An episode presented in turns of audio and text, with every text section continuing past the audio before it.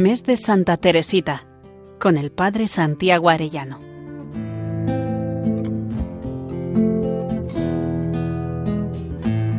En el nombre del Padre, del Hijo y del Espíritu Santo. Amén. Día 21. El caminito de la infancia espiritual. Estamos en el mes de preparación de Santa Teresita, de preparación del acto de ofrenda al amor misericordioso.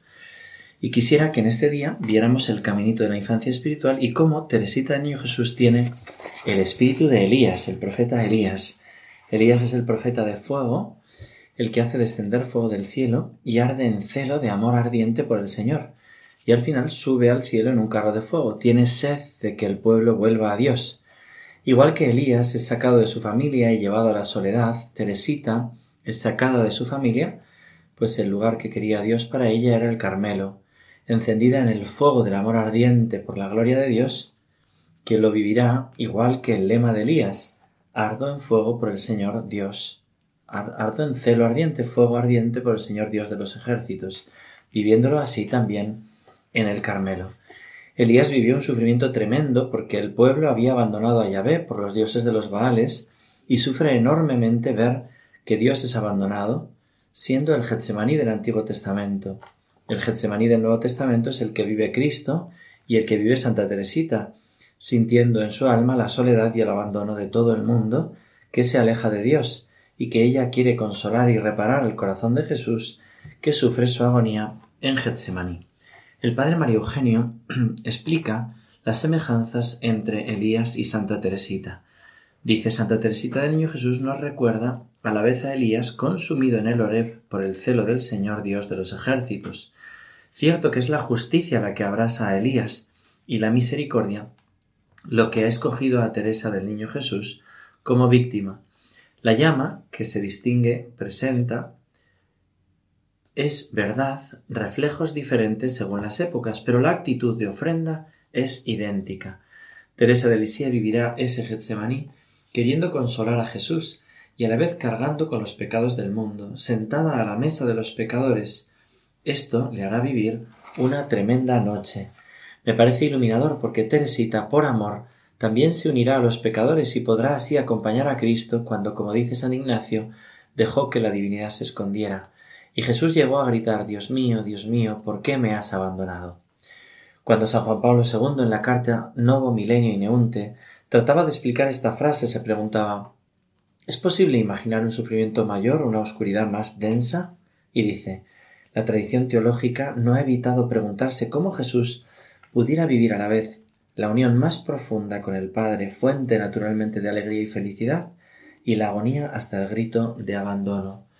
Muchas veces los santos han vivido algo semejante a la experiencia de Jesús en la cruz, en la paradójica confluencia de felicidad y dolor. Teresa de Lisieux vive su agonía en comunión con la de Jesús verificando en sí misma precisamente la misma paradoja de Jesús, felicidad y angustia. Dice así. Nuestro Señor en el huerto de los olivos gozaba de todas las alegrías de la Trinidad. Sin embargo, su agonía no era menos cruel. Es un misterio, pero le aseguro que, de lo que pruebo yo misma, comprendo algo. Hasta aquí San Juan Pablo II citando a Santa Teresita, mostrando cómo ella entró en Getsemaní y entendió como nadie el corazón del Señor para poder repararlo. Y unido a este aspecto de reparación, veamos su ofrenda apostólica. Ella, a pesar de ser una religiosa de clausura, aunque tiene un deseo inmenso, fuerte de ser apóstol, aunque jamás salió del Carmelo, ha sido reconocida su vocación misionera por la Iglesia. El Papa Pío XI la declaró en 1927 junto a San Francisco Javier patrona de las misiones, su patronazgo está muy unido a la doctrina del gran difusor de la apostolado de la oración, el padre Ramier. Por este motivo, la Congregación para el Culto Divino y la Disciplina de los Sacramentos aprobó la elección de Santa Teresita como copatrona del apóstol de la oración con el decreto datado el 6 de marzo de 2004. Tras su ofrenda al amor misericordioso, quiere entregarse aún más, reparar el corazón de Jesús y salvar a las almas que la llevan a descubrir el corazón de la Iglesia y que su vocación es el amor. Siento en mi interior otras vocaciones. Siento en mí la vocación de guerrero, de sacerdote, de apóstol, de doctor, de mártir. En una palabra, siento la necesidad el deseo de realizar por ti, Jesús, las más heroicas hazañas. Siento en mí la vocación de sacerdote. Con qué amor, Jesús, te llevarían mis manos cuando el conjuro de mi voz bajaras del cielo. Con qué amor te entregaría las almas. Tengo vocación de apóstol.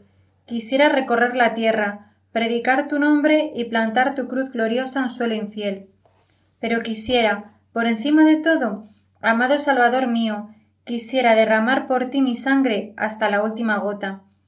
El martirio, he ahí el sueño de mi juventud. No puedo limitarme a desear una sola clase de martirio. Para quedar satisfecha los necesitaría a todos. Quisiera sufrir todos los suplicios infligidos a los mártires. Al pensar en los tormentos que serán el lote de los cristianos en tiempos del anticristo, siento que mi corazón se estremece de alegría y quisiera que esos tormentos estuviesen reservados para mí. La caridad me dio la clave de mi vocación.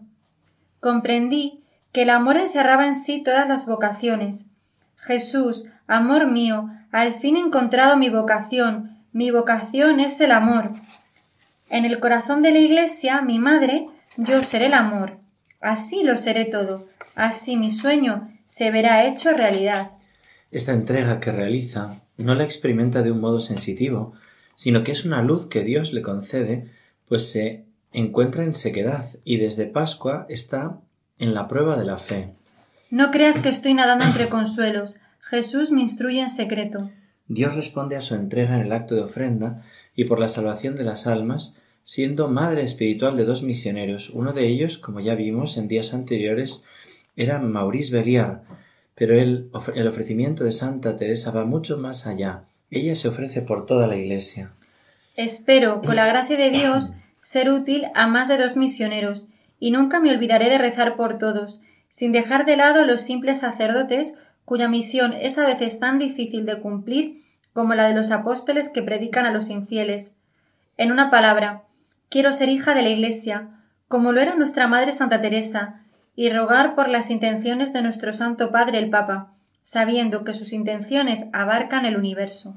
Ella formula sencillamente la clave del apostolado de la oración, como vemos en los siguientes textos, y nace de su identificación con el corazón de la Iglesia. Qué grande es, pues, el poder de la oración. Se diría que es como una reina que en todo momento tiene acceso al rey y que puede alcanzar lo que pide.